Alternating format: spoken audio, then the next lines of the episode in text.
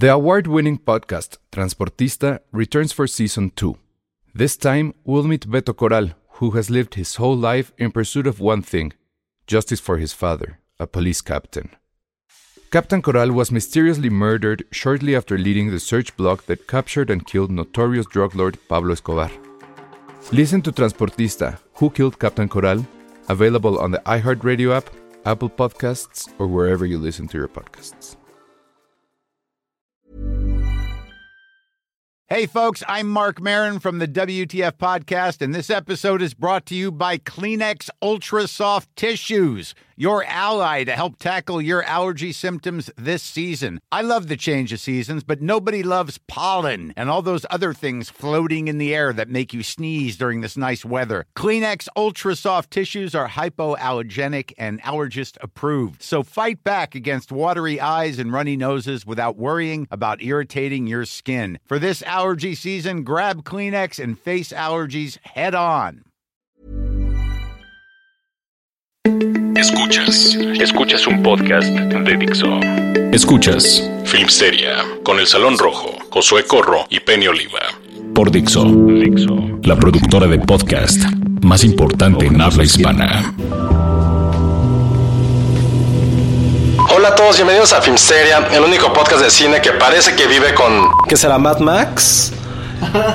Eh, en King's Landing. No sé qué más. ¿Qué otro país? No, ¿qué otro país? eh? ¿Qué otra película es tan devastadora? La de- Blade Runner.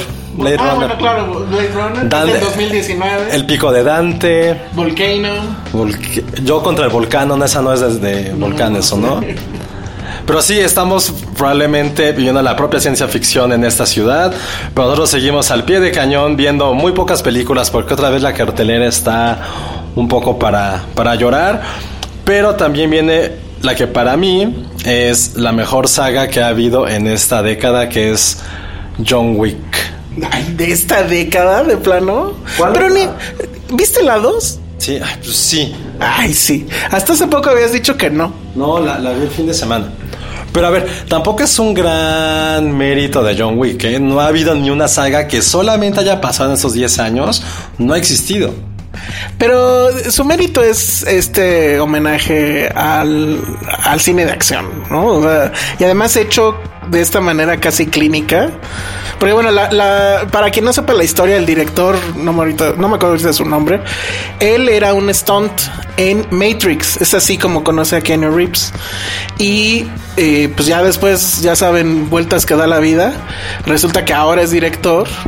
Y este, cuando le llegaron con la historia para John Wick, etcétera, pues él fue el que dijo, hay que decirle a Keanu Reeves.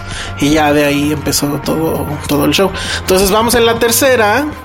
Ya la vimos. También está aquí Ale Castro, quien ya vio también John Wick y sufrió mucho la película.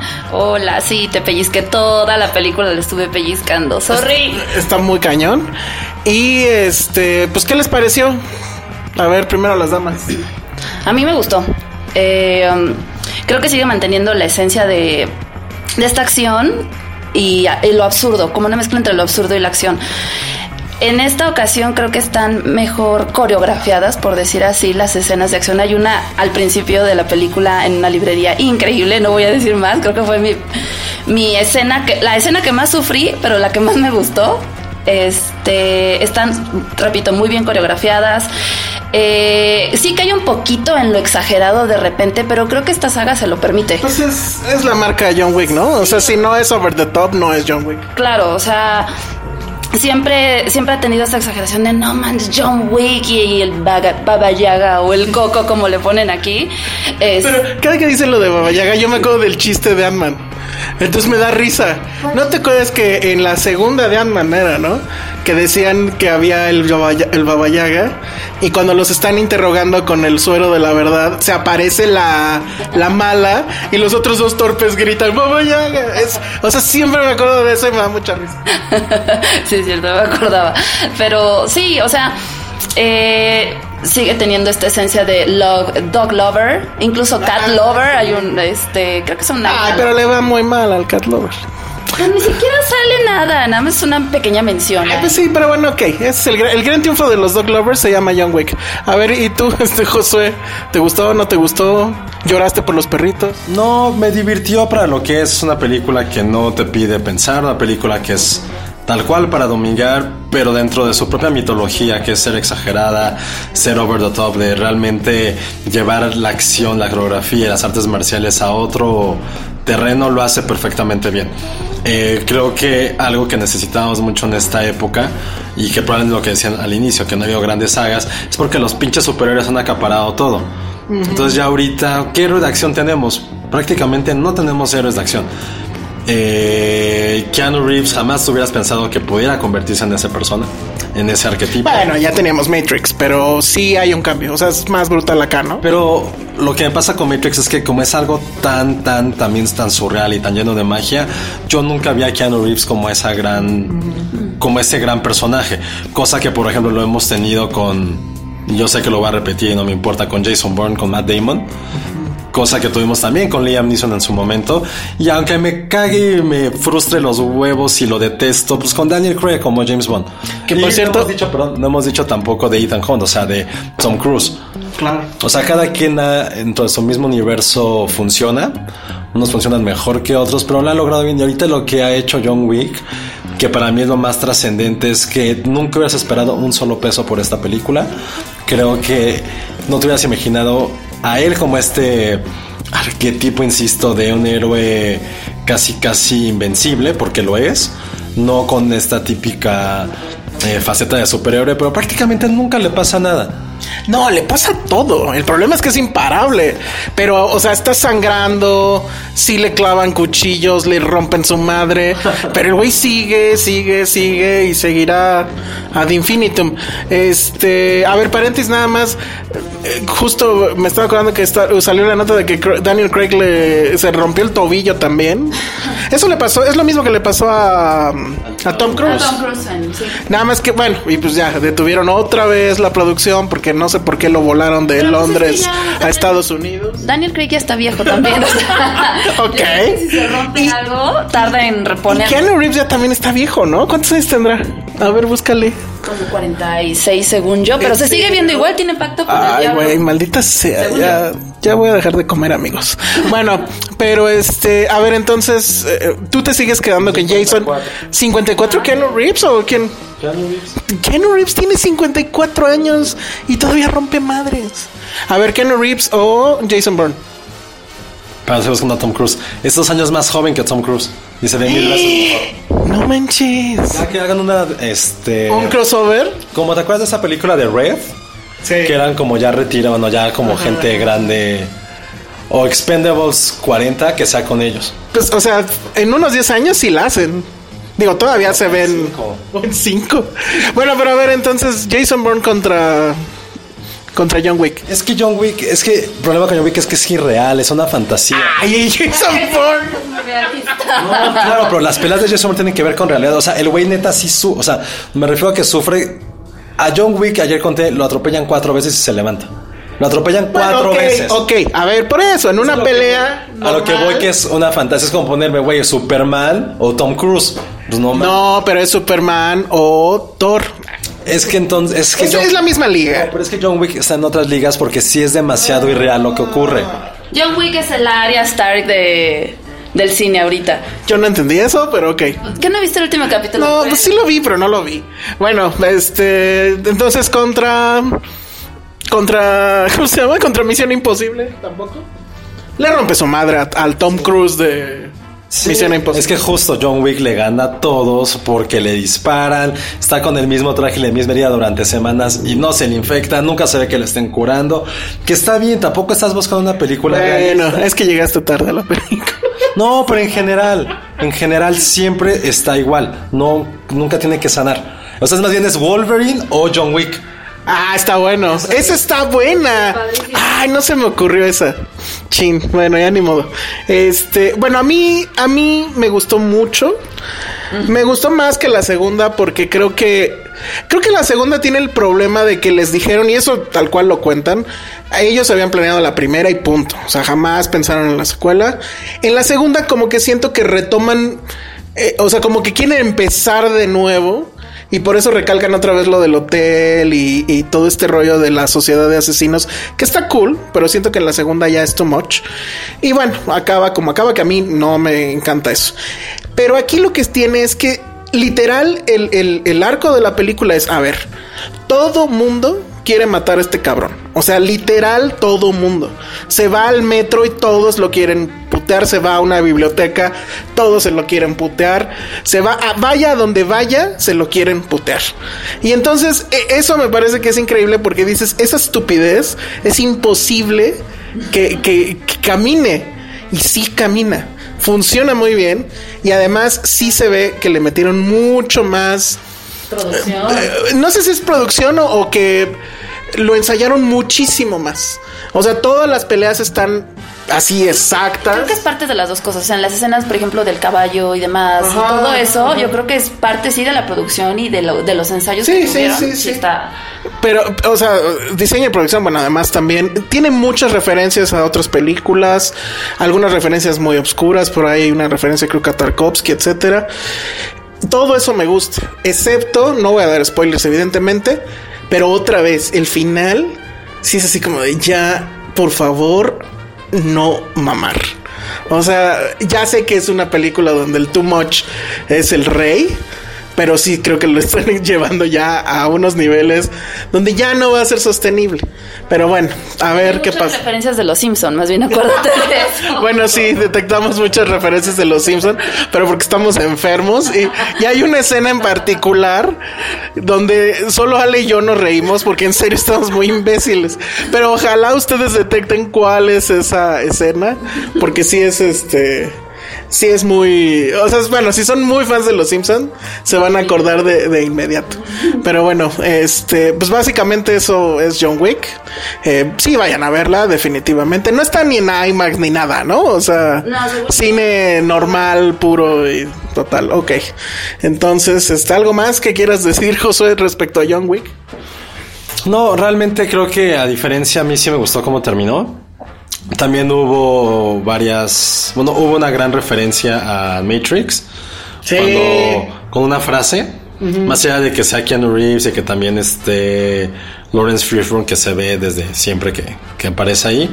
Pero en general es una película divertida. Creo que nunca habíamos visto tanta violencia gratuitamente, pero sin querer hacer este shock value, que eso es lo padre de John Wick. O sea, que es visceral, es casi, o sea, casi casi salpica la sangre en la pantalla, pero realmente en ningún momento lo sientes que es gratuito. O me refiero a que es esto, este efecto de regadas con las chichis, pitos y caca. Aquí sí hay muchos fluidos, pero lo sientes como algo dentro de su universo que se vale. Y, eso, y esa honestidad que tiene John Wick creo que es lo que la ha convertido en una saga tan emblemática, insisto. Para mí es la mejor de lo que va de la década porque no ha tenido competencia. No ha habido ninguna otra trilogía memorable. Podrán decir Avengers, pero como no, o sea, es una. Es dentro del MCU que son 48 mil películas para llegar a esas tres. Pero en general hemos carecido, eso creo que lo importante ahorita es analizar que hemos carecido de franquicias originales, que John Wick en cierta forma es original porque nunca había llevado al cine, está basada en otras obras, pero en general nunca había pasado esto. Y creo que eso es lo que debemos como también de analizar, de sobre todo de medio celebrar que tengamos un nuevo héroe de acción como Keanu Reeves y que a su edad haya podido conseguir todo esto y que probablemente venga una cuarta película. Ah, ¿será? Pues sí, lo dejan un cliffhanger que todo el mundo se va a dar cuenta. No, pues un cliffhanger que puede ser cualquier. Bueno, él ya, él declaró que como Chente, si la gente sigue aplaudiendo, él sigue partiendo madres. Tal cual. Así, literal. Entonces puede pasar. La otra cosa que también yo me quedé pensando es que sí tiene este pedo de que la, la acción está muy bien filmada. Y es secuencias que- en donde no corta. Es como un baile, te digo, las coreografías Sí, están sí. increíbles. Sí. Pero los cortes, no hay tantos cortes como es lo usual en una película de acción. Entonces, a media película yo sí estaba diciendo, híjole, ojalá Nolan la vea para que aprenda finalmente cómo se. Porque en serio, ¿eh? O sea, justo por eso es que ensayaron, o sea, se ve que ensayaron mucho porque no los iba a salvar la postproducción. O sea, tenía que quedar en la toma eh, en, en plano secuencia, que son planos secuencias, digo, de, de- de segundos, pero no notas esos cortes clásicos de, de un Michael Bay que avienta 20 cortes por segundo. O sea, aquí no pasa eso y es este. Es fabuloso. Es o un sea, gran trabajo también de Keanu, porque hasta donde yo sé, él hace todas las escenas de acción. Entonces, Sí, está bueno, increíble. no son todas, todas, pero sí dice él que son por lo menos el 80%. Y obviamente tiene a su stuntman. Todos tienen a su doble de, de acción. Eh, ¿Cómo se llama esta mujer? Halle Berry. ¿Te gustó Halle Berry? Me gustó mucho. A mí me dio hueva esa parte. Porque es como una asesina con un par de perros. Y toda esa escena está increíble. Me gustó. Me gustaría ver un spin-off de ella, probablemente. El, el- aventaría. spin-off de los perritos. Sí, sí. Pero los de ella, los de John Wick son. no sé, Ay, ¿por qué no te gusta el perro de los John Wick? pues no sé nada. Es súper- Ay, es, Sí. pero es súper obediente. Todo bonachón y súper obediente, sí. Good boy. No como, no como gatito cinéfilo. No, oye, sí, hay un gatito ahí. Pero no, bueno, no le pasa nada, creo. Pero no les va bien a los cat lovers en esta, en esta saga. Sí, no, creo que no. ¿Y cuál- qué más, qué otro perro sale? ¿Nada más salen esos dos? Sí, bueno, tres. Esos tres, nada Ah, más. ya. ¿Y el original? ¿Qué, qué perro prefieres de todos los de John Wick? El, original. Ay, pobrecita. Gracias. Por eso no veía a José a John Wick. Por eso no la vi. Nunca vi John Wick porque sabía que se murió un cachorro. ¿Ya ves? Y aquí cuando... Uy, pero bueno, vamos a otras cosas. Esto es Dixo.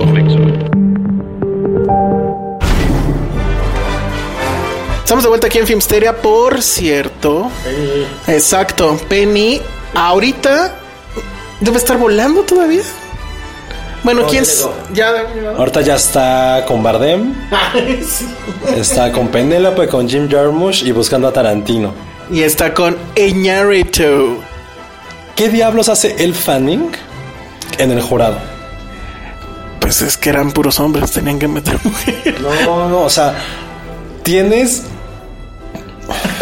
probablemente uno de los mejores directores hispanoamericanos de toda la historia. ¿Tienes? Tienes a uno de los mejores cineastas europeos de este siglo. Sí. Y al Fanning. Bueno, pues para que saliera bien en las fotos. O sea, no tiene nada que ver que esa mujer, nada de eso. O sea, es como haber puesto a Timothy Chalamet como en el jurado chavitos de menos de 21 años. Perdón, con carrera, por la del Fanning, bastante olvidable. En un jurado del, del festival más importante del mundo. ¿Qué diablos hace ahí el Fanning? Con otros directores y cineastas también mujeres, 50-50, que bueno, no siento que haya sido por cubrir cuotas porque ya es necesario. Yo, yo creo que sí. El fanning, insisto, no, no es para que haya mujeres en el jurado, no es para cubrir cuota. No, no, no, no, para nada. Pues no, ahí está el fanning. Pero, ¿qué tiene que haber? Yo no me estoy quejando del fanning, ¿eh? No, sí me estoy quejando porque, insisto, puede haber sido, insisto, voy a ponerle como un Timothy Chalamet, que son de la misma edad, más o menos. ¿Qué diablos tendrían que hacer dos actores contra estos monstruos que están en el resto del jurado? Se llama rating, se llama mercadotecnia, se llama. El fanning Se llama alfombra roja. El fanning no creo que tenga ni siquiera un rating. Tenemos más rating nosotros que cualquier cosa del fan. No creo, la verdad. Aquí es donde Ale dice que esperemos el estreno de. Teen Spirit. ¿Con quién, perdón? Con El Fanning. Muy bien. No, creo que no tiene mala trayectoria. O sea, ha hecho Maléfica, porque ella es como Maléfica, pero creo que sí ha tenido algunas películas. Maléfica, yo ni Sí, sabía. ella es Aurora. Ah, mira, qué bien. Muy fea. Ahora, lo hizo mejor que su hermana, Josué. Su hermana ya no pintó. No, no, a ver, ojo, tampoco es que el fanning tenga una mala, un mal portafolio. O sea, simplemente con Somewhere creo que ya podemos y haber trabajado con Nicolas Winding Refn. Pero insisto, ¿por qué está ahí? O sea, ¿cuáles son sus méritos para estar en- como un jurado de Cannes a los 21 años? Pues es que Khan ya juega mucho al rating. Orson Welles que a los 21 años era un genio, güey, no me chingues. ¿Viste? Eh, Bueno, ok. Sí, yo estoy de acuerdo, pero creo que la explicación lógica es esa. O sea, es pura y vil mercadotecnia, ni modo. Entonces, bueno, yo espero que Penny se haya ido con el fanning. No, Penny seguramente está corrigiendo a todos diciendo es Iñárritu, no Iñárritu. No hay nadie en el planeta que, bueno, excepto en México, No, en América Latina. bueno, quién sabe, ¿eh? en Argentina no sé, pero es, me chuté la transmisión en vivo y cada que decían su nombre es Iñarritu. Y ese güeyes ya no mamen. Y luego escribieron mal su nombre en la paleta esta donde. Pero es que ya no tenéis al González, entonces. Pues sí, ya sé. Ay, pero no fuera acá porque... Alejandro G. Mejor que le digan Alejandro G. Ay. Exactamente. Bueno, entonces eso es lo que está pasando en Cannes. Eh, no sabemos qué está pasando en Cannes. Pues eso pasó. Nada, sabemos que está ahí Penny. Bueno, pero eso pasó porque lo vimos en el YouTube. Chequen, eh, se está transmitiendo todo eso en YouTube. Si les interesan las alfombras rojas. Y yo espero que ya para el próximo episodio, si eh, Penny nos pueda mandar una cápsula, aunque sea diciéndonos que la playa está bien padre. Y pasando a otras cosas, se estrenó en HBO una serie hecha para que ustedes no cancelen el, el plan el siguiente fin de semana. Va a estar fuertísimo eso. Quiero, o sea, bueno, Patty va a cancelar el suyo, tú, ¿vale? Yo no tengo. Muy bien. Josué, tú tampoco tienes, ¿verdad? Sí, yo sí tengo, pero no, no lo va a cancelar. Pero tú tienes el Go, ¿no? Sí. Bueno, pero ya no importa, ya aunque no funcione. lo- No, porque aparte viene Big Little Lies temporada 2, entonces. Que Josué terminó siendo convertido después de decirme casi casi señora porque veo mi novela. De esa. Claro, Sí. obvio. Pero bueno, viene esta que la verdad a mí. Yo, o sea, obviamente creo que todos sabemos a- así a grandes rasgos qué pasó en Chernobyl en los 80s, 86. 86. Y, y pues ya, ¿no? O sea, es como que un dato de escuela primaria.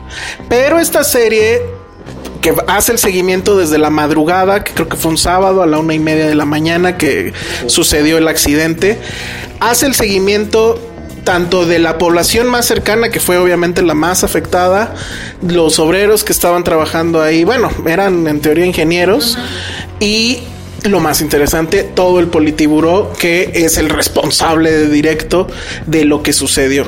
Yo no sabía, por ejemplo, o sea, bueno, todos sabemos que pues, la zona eh, pues sigue siendo una zona inhabitable, que de hecho sé que hay en esta onda de los viajes, este... Ya hay viajes, de estos viajes como de extremos, ya puedes ir a visitarlo, ¿no? Sí, sí, he visto. Y que te mandan con, con- con el contador Geiger y, y, pues va a subir. especiales, sí. Este, que el, que el núcleo, el famoso núcleo del reactor está doblemente sepultado en una estructura que en teoría va a durar 100 años. O sea, seguimos aventando el problema pues, al, al futuro. Pero eh, esta recreación de esta serie que se llama Chernobyl es en realidad sí te pone los pelos de punta, si dices, no mames, fue mucho más cabrón de lo que pensé, o bueno, por lo menos yo de lo que yo pensaba. De entrada, este asunto de ver a los ingenieros rusos de aquella época, sus uniformes, literal traen gorrito y, y bata como si estuvieran trabajando en una panadería.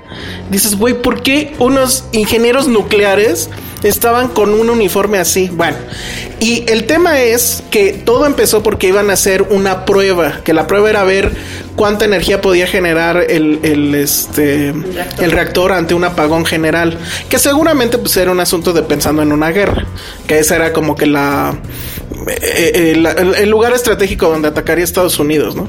Y entonces hacen la prueba, sale mal. En el primer capítulo todavía no te dicen por qué, pero yo ya leí, van a ser a lo mejor un poco técnico. Pero el asunto es esta necedad muy de los regímenes totalitarios de no, no está pasando.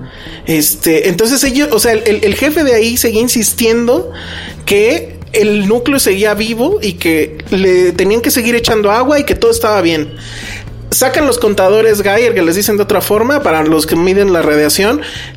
Ah, pues está a tope, 3.6. Bueno, no está tan mal. Pero hay que ver otro con otro aparato. No, es que lo tenemos bajo llave. Y así de Yo medio, medio vi la serie porque la verdad estaba haciendo cosas, pero justo lo que dices, eh, creo que está muy bien producida, tiene un nivel de producción increíble. Lo único que le falla es que están hablando en inglés. O sea, pero bueno, Sí, bueno, pues sí. pero tú sabes perfectamente que si Pero fuera en ruso no podría ser. Exacto. Y, y la verdad yo también me puse a buscar como fotos de, de aquel entonces y, o sea, es, es idéntico, ¿no? Creo que aquí lo que, porque aparte la serie de lo que yo vi ni siquiera se centra en, en ser muy gráfica. Creo que el verdadero horror es más como cómo funciona la onda pasa es que- nuclear y demás. Lo que pasa es que probablemente, o sea, bueno, si ves a la gente que empieza a vomitar, que se les empieza a poner la cara roja, roja, roja, ves a un, a un bombero que llegan al lugar los bomberos pensando que es simplemente un incendio y empiezan a agarrar los restos que hay del núcleo en el piso y pues esa cosa estaba ya, estaba, estaba irradiando. Entonces, bueno, las manos, hay un bombero que sí se le ve la mano como se le empieza a abrir, o sea, terrible. Pero luego viene cuando llaman a las autoridades y, les dicen, bueno, a ver qué pasó. Entonces, los ingenieros necios, bueno, una parte diciéndole no hay núcleo y el jefe diciendo, ¿cómo no puede haber núcleo? Al parecer, era completamente incomprensible que un núcleo de, un este, reactor nuclear explotara. Puede fisionarse, es lo que sí sé que es muy, bueno, puede ser más común, pero no explotar. Y eso era lo que no querían creer. No, yo lo que me refiero es que no se centró precisamente en lo gráfico de, ¿no? O sea, mostrar y mostrar imágenes de la gente. O sea, creo que, que la historia, al menos en este capítulo, porque creo que son cinco, ¿no? Es una miniserie. se centró más como en las políticas que traían estos güeyes y dices, güey, ¿qué? O sea, está caño. Ahí, ahí, perdón, ya sé que mi derecha y no sé qué. Pero hay una escena donde en una mesa, en un búnker, dentro de las instalaciones, van todos los viejitos del, pues no del gabinete, pero digamos los que tenían algo que ver con el asunto. Y todos, pues, a o sea, a mamársela entre ellos, porque era solo uno sí decía, oigan, tenemos que evacuar la ciudad. El, aire, justo ahorita que estamos en, o sea, la activación de Chernobyl en, la Ciudad de México sí estuvo muy cabrona. Alguien dice, el aire está brilloso, eh, se siente en el, en el, en, la lengua un, un sabor a metal. Tenemos que largarnos ya. Y la otra parte, no, no, no, no, no. Y entonces ya todos los viejitos deciden que no, que todo está muy bien y que la historia los va a recordar por lo... Y sí, pero no de la forma en que, en que ellos querían. Entonces, perdón, pero esa parte, pensando en la famosa refinería y todo lo que está haciendo ese hombre, ya saben quién, sí me recordó muchísimo. Porque es, incluso la serie empieza con esa frase, el problema de que se digan tantas mentiras es que luego ya no sabes cuál es la verdad.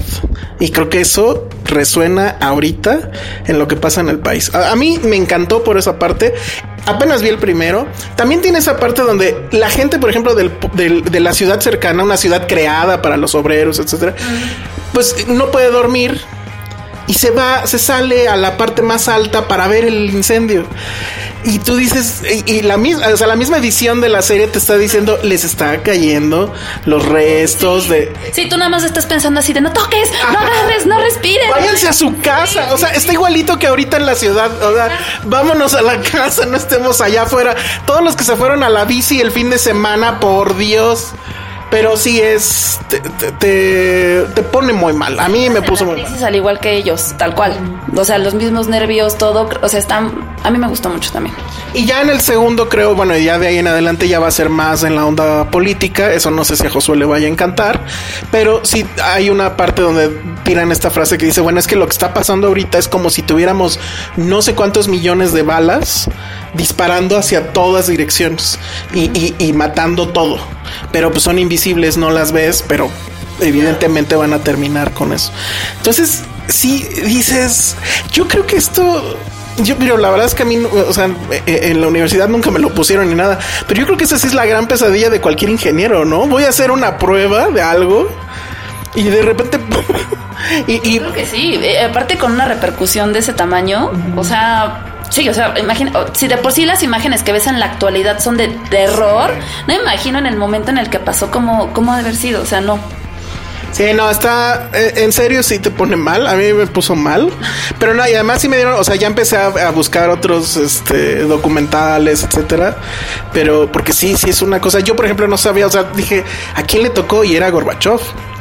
Y, pues él no sé, por ejemplo, ahora ya viene su documental con Herzog y eso estaría interesante preguntarle qué pasó ahí. Porque hasta donde tengo entendido, creo que la, el, eh, o sea, lo que va a llegar el documental es que sí hubo negligencia de parte del gobierno al momento de construir el reactor. Eso, es más que evidente. O sea, creo que todo el mundo lo sabe. Sí, no, pero, o sea, eh, eh, aparte, o sea, no nada más en no hacer nada, justo como ahorita, por cierto.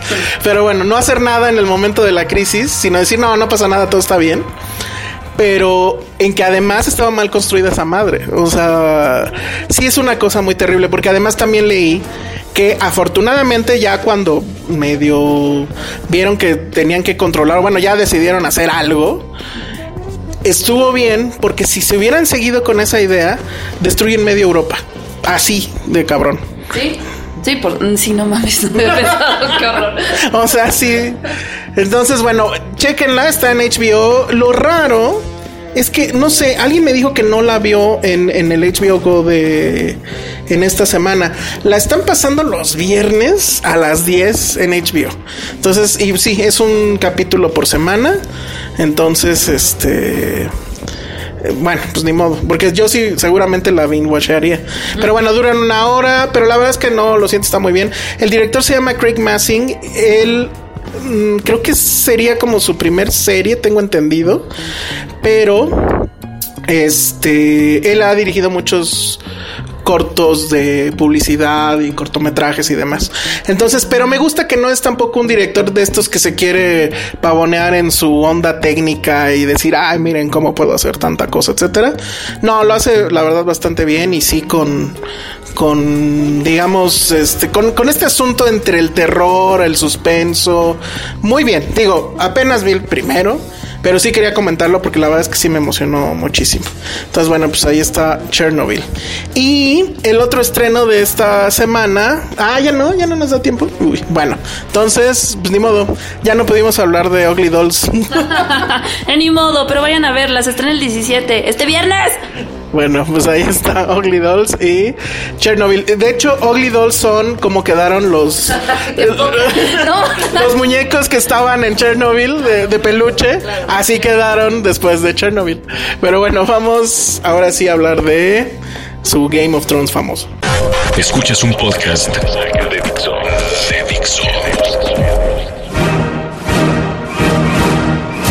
Y regresamos para el penúltimo bloque de la historia o antepenúltimo dedicado a Game of Thrones, cada vez la serie más, ¿cómo decirlo? Decepcionante, ¿no? Escrita con las patas, sí. Y que más ha violado no solamente en escena personajes, sino también a un nivel narrativo. Oye, que los escritores ya dijeron que van a hacer un, algo de Star Wars. esos mismos Madre santa. Bueno, a ver, sigan en su rollo. no, y este capítulo que pasó hace algunas horas ha dividido muchísimas opiniones. Primero hay quien dice que fue una maravilla a nivel técnico, cosa que es cierto. Afortunadamente ya vimos por primera vez en Game of Thrones una batalla que no sucediera en la noche.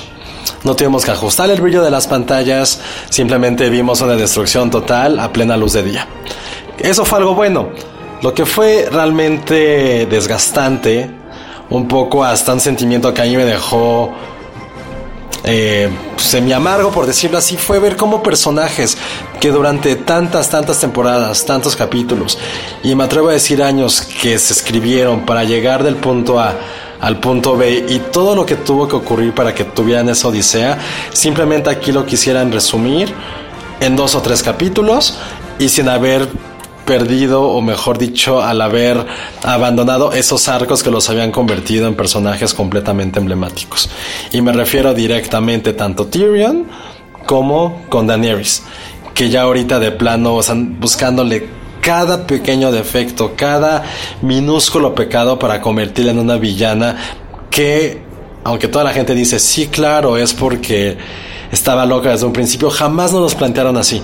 Ella buscaba venganza así como muchísimos otros personajes en la historia del cine, de la literatura y la televisión. El problema era que esta venganza no tenía ningún matiz, era simplemente por ella. ¿Qué está ocurriendo ahorita?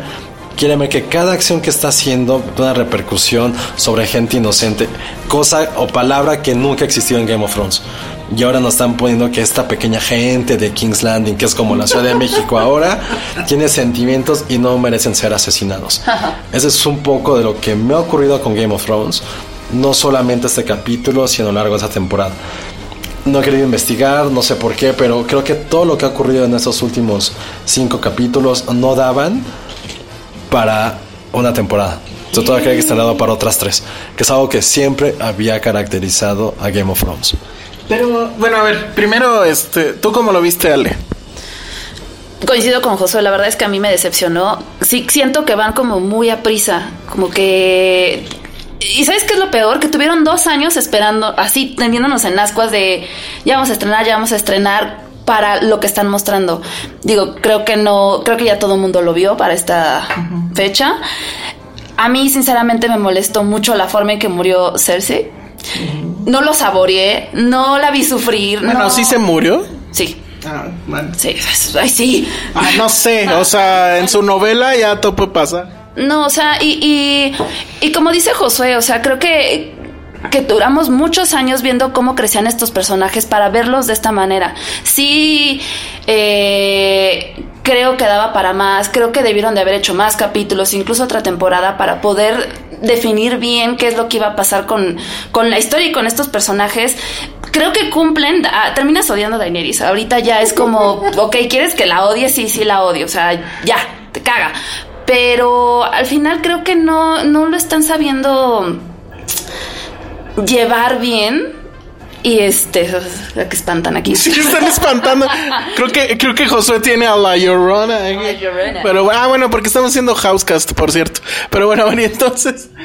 Sí, entonces es lo que a, a mí, a mí me tiene un poquito, no sé, que quiero tener un poco de fe para ya este último No, pues- capítulo. pues ya, Quiero ¿no? tener fe, pero No se arregla esto en un capítulo. ¿O sí, Josué?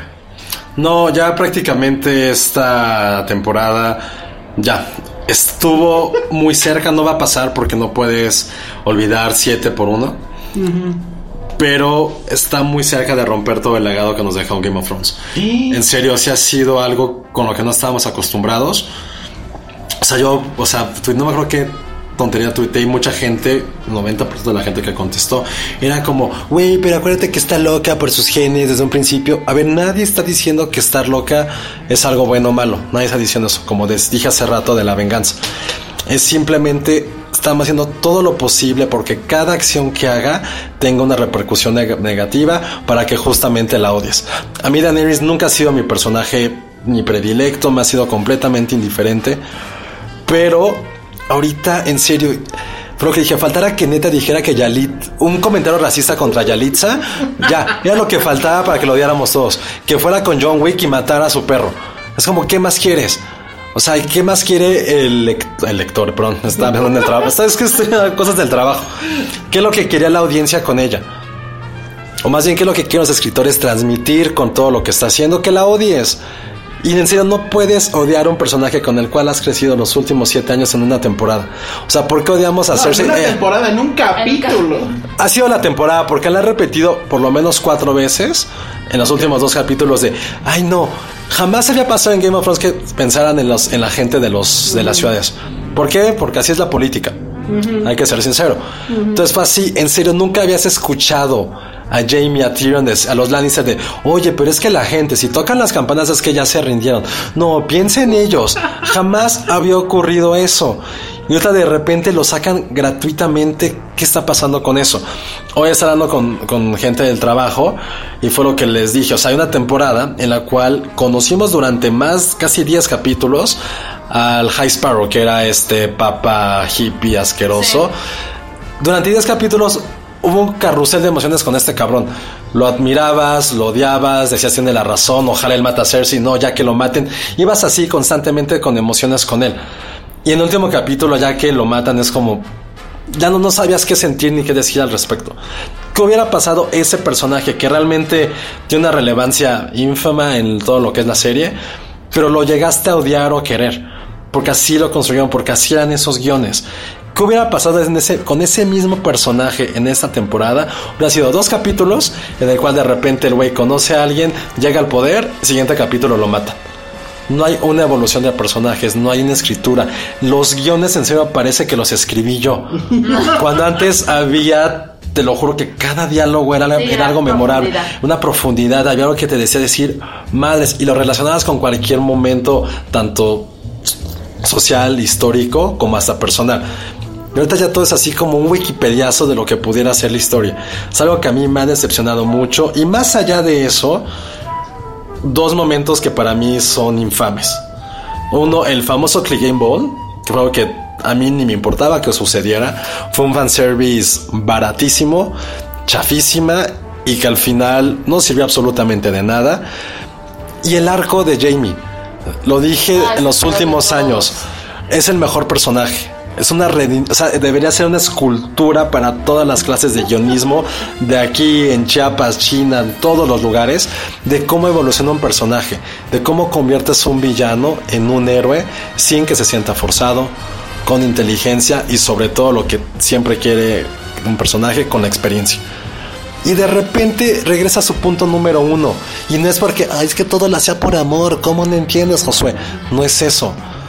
Fue, aptes, fue, seguimos el camino de un güey durante años para que al final no pasara absolutamente nada con él. Y en serio, lo digo como frustrante, muy frustrado. No lo, como fan, lo diría también como frustrado. No hubo nada de este capítulo que dijera, wow, estoy viendo la serie con la cual me he enamorado, he defendido y con la cual en serio no voy a tener hijos, espero. Sí le quiero llegar a contar a mi sobrino, güey, todos los domingos nos reuníamos para ver esto. Y ahorita es como, ah, sí, toda esa última temporada, ni la, ni la... Hay gente de la chamba que ahorita está viendo otra vez, o sea, está viendo la serie. Por primera vez. Por primera vez. Y ya de repente les dije, güey, no la veas, llega hasta el 7. Dije, llega hasta el capítulo 7, hasta la temporada 7 y ya. Ni, ni, te esfuerces. Es más, escucha los spoilers porque son tan estúpidos que cuando veas la serie no vas a creer lo que te estamos contando ahorita. Oigan, y este. Bueno, pero a ver, ¿cuánto, tiempo nos queda? Este. ¿Qué va a pasar? ¿O qué creen que va a pasar? Ya bajo ese. Ajá, o sea, ya bajo esta onda de que pues ya se volvió bien novela, de que ya te destruyen un personaje en 10 minutos, de que ¿Qué va a pasar? Yo la verdad es que no tengo idea. O sea, creo que mucha gente se imagina que pues Jon Snow se va a quedar con el trono y Daenerys va a morir. Pero lo cierto es que también Game of Thrones es una serie que también nos ha acostumbrado, por decir así, a que no siempre el bien triunfa. Bien, entre comillas, ¿no?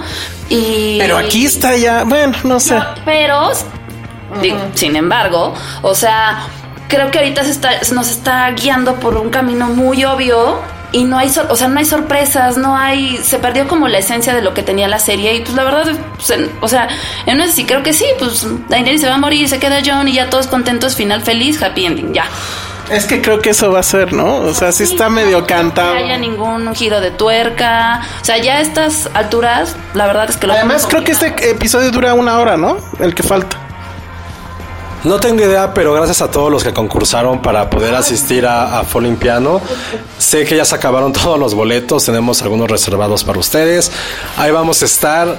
Ya ni me entusiasma ver el último capítulo, ya llegué a ese punto que es como... Pero vas a chelear. Voy a chelear, vamos a estar ahí cheleando con ustedes, pero ya llega un punto en que ya quien se quede con el trono no me importa en lo más mínimo, ya no me interesa en lo absoluto. Creo que para mí la serie acabó la temporada pasada. Pues Entonces está bastante triste. Eh, nunca, justo como decían, todas las giros de, el gran giro de tuerca de Game of Thrones fue lo mierda en que se convirtió. Ese es el gran, ese es el gran giro de tuerca.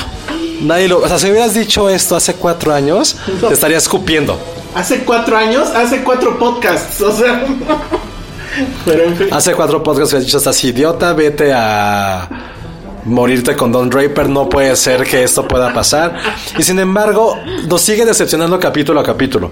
E insisto, creo que... No, no puedo creer lo que estoy diciendo. Creo que ese análisis no es en un sentido tan visceral como, a ver, güey, entendamos que está loca. Si está loca, ese es lo... Ese es el pretexto para que esté ocurriendo eso, que eso es lo que también a mí me molesta. que, que tomaron, excusa también. que tomaron la excusa más absurda y la salida fácil para crear una mitología que ya estaba realizada. O sea, ¿cómo la pueden haber? Es lo más triste, es cómo lo pueden haber cagado. Una temporada que ya no estaba George R. Martin detrás de los guiones, ¿cómo la pudo haber cagado? Voy a decir algo, hasta estoy esperando que salgan los libros para ver en qué es lo que tuvo que haber terminado esto todos. Es, esa es justo la pregunta con la que quería cerrar. O sea, al final no queda la posibilidad de que el gordito ese, que no es Santa Claus, venga y diga, oigan, a ver, porque yo sí lo veo, o sea, sí veo una posibilidad de que diga, ¿saben qué? No me gustó su mierda y ahora sí ya le voy a echar ganas y me voy a meter a escribir. Bueno, pero yo lo que yo he visto es que él sí ha estado asesorando a los guionistas y ha estado respaldando lo que están poniendo ahorita. Es lo que yo he visto. Entonces, a mí me preocupa eso, la verdad, porque creo que todos tenemos nuestras esperanzas puestas en los libros y es como nuestro... Bueno, Pero no hay, no hay ni fecha, no hay ni para cuándo, ¿no? O sea, el güey literal no ha levantado la pluma en cuánto tiempo? ¿Tres años? Acaban más. De sí, creo, creo que no recuerdo ayer, los productores que los libros ya están terminados. Los nuevos. Sí. O sea, el fin real de Game of Thrones. Según yo sí, lo vi ayer. Y güey, entonces, ¿qué, qué, qué, impide que agarren y en dos años reúnan a todos y digan, a ver, ahora sí vamos a filmar lo que debe hacer? Mm, no sé, yo lo veo complicado. a ver, a ver, pregunta para Josué. En dos años, vienen y te dicen, HBO, o no sé, bueno, sí, HBO. A ver, ¿qué crees? Aquí están los libros, no era el mismo final, obviamente. Y ahí te va. O sea, tú no has leído los libros ni los vas a leer nunca. El primero sí lo leí. ahí lo tengo. Eh, ah, está padre. Pero si entonces me dijeran, güey, vamos a grabar otra vez o algo así. O... sea, sí, o sea, saca Martin el último libro, Ajá. ya el de él, y te dicen, a ver, la van a hacer la, la, o sea, van a hacer esa última temporada ya con los libros. Y reunimos a todo el cast otra vez. ¿Lo ves? Obviamente. No, claro que lo ves. Bueno, pero sería súper inédito, ¿no? O sea, ya es. No se vale eso. Se vale. Hay buenas secuelas. Ah. Esto creo que sí lo amerita. Pero algo que yo, mi sugerencia, y no es porque yo tenga la razón, pero sí quítense un poco la venda de fans. Y sean objetivos pensando en las cosas de lo que ha ocurrido esta, temporada. Su dios Leon Krause dijo que era la mejor maravilla este capítulo. Todo el mundo lo ah, criticó de, güey, entiende. Porque todo se sabe con la fácil de, haz que los libros te explican que está loca, güey. Es que no puedes decir que con esa excusa quieras construir algo. Es que no tiene nada que ver que sea loca con que esté mal escrito. O que nos hayan engañado durante tanto tiempo en hacer estas personajes que no se que se motivan con pequeñas claves de su humanidad para esto de pues ya tocaron las me quiero vengar de todos voy a quemarlos y si los quemaba qué el problema es que no hubiera pasado nada si los quema. El problema es que el punto de vista del narrador ahora era la gente, la pobrecita gente, cuando nunca Game of Thrones le había importado el pueblo. Pero ahí estamos, ahí va. Entonces lo que puedo decir es... El pueblo bueno es lo de hoy, Josué. Lo que, lo que les puedo decir a todos los que hemos sufrido durante mucho tiempo con Game of Thrones, sufrido de una buena manera, y ahora creo que estamos sufriendo de la peor manera, es que ya invertimos este tiempo estos personajes están en nuestra genética ya, están en nuestra memoria y por respeto y por los muy buenos, demasiados, insisto, demasiados momentos que nos dio, buenos momentos, merecemos ver este último capítulo y pensar en lo que pudo ser. Es lo que puedo decir, es imaginar lo que pudo ser en nuestras pequeñas cabezas, en la cual Jamie hubiera matado a Cersei, en la cual Arya no hubiera matado al fucking eh, Night King. O sea, entonces mi pregunta es, ¿para qué revivió Jon Snow? ¿Qué vergas ha hecho Jon Snow desde que le revivieron? The Battle of the Usted Bastards. tiene que quedar con el trono, creo que ya no lo están diciendo. O sea, ¿o no? Dice, ya no me importa quién se quede, que se quede Bran, güey, o sea, bueno, se quede Bran. ya no hay trono porque está en, los eh, eh, en los escombros. Ah, igual se salvó, seguro. pues igual ya ni hay trono, pero bueno. Uh. Bueno, pues ni modo. En eso, con eso nos vamos. La verdad es que sí quiero decirles que estoy muy sorprendido porque he visto en Twitter mucha gente que, así como hay fans de López Obrador, hay fans locos que no y defienden y salen efectivamente eso de que desde no sé cuándo se venía manejando. Está bien, pero no cambia la gente con un switch de un día para otro, ¿no? O sea, ese es como que creo el punto. Y digo, insisto, desde el desde mi punto de vista súper humilde de quien este de lejitos ve la serie. Pero bueno, eh, con eso nos quedamos. El domingo vamos a estar ahí en Folimpiano. Los que ya tienen boleto, los esperamos. Los que ya se ganaron el boleto, los esperamos. Si no tienen boleto, la verdad es que ni vayan porque ya nos dijeron que ya está sold out. Este va a haber eh, regalos, etcétera. Y José nos va a decir una última cosa. No, eh, aunque fue sold out en las otras eh, las otras cervecerías del grupo sí los van a volver Ah, a pasar. perfecto. Entonces va a seguir habiendo. O sea, si quieren reservar, no va a ser en Folimpiano con nosotros, pero pueden verlo en otras, en otras cervecerías. Y para como está el asunto, la verdad es que sí se los recomendamos porque, digo, de que hagan coraje ahí en su sala a que hagan coraje entre todos y con una chela, entonces pues ya es menos la bronca. Bueno, vámonos porque ya se nos fue el tiempo fuertísimo. Redes sociales, Ale. Arroba Male Kazagi. Arroba José Yo Bajo Corro. Yo soy el Salón Rojo, vean Chernobyl y no respiren porque allá afuera hay mucho humo. Adiós. Dixo presentó Filmsteria con El Salón Rojo, Josué Corro y Penny Oliva. Hey, it's Paige DeSorbo from Giggly Squad. High quality fashion without the price tag. Say hello to Quince. I'm snagging high-end essentials like cozy cashmere sweaters, sleek leather jackets, fine jewelry, and so much more. With Quince being 50 to 80% less than similar brands. And they partner with factories that prioritize safe, ethical, and responsible manufacturing. I love that. Luxury quality within reach. Go to quince.com slash style to get free shipping and 365 day returns on your next order. Quince.com slash style.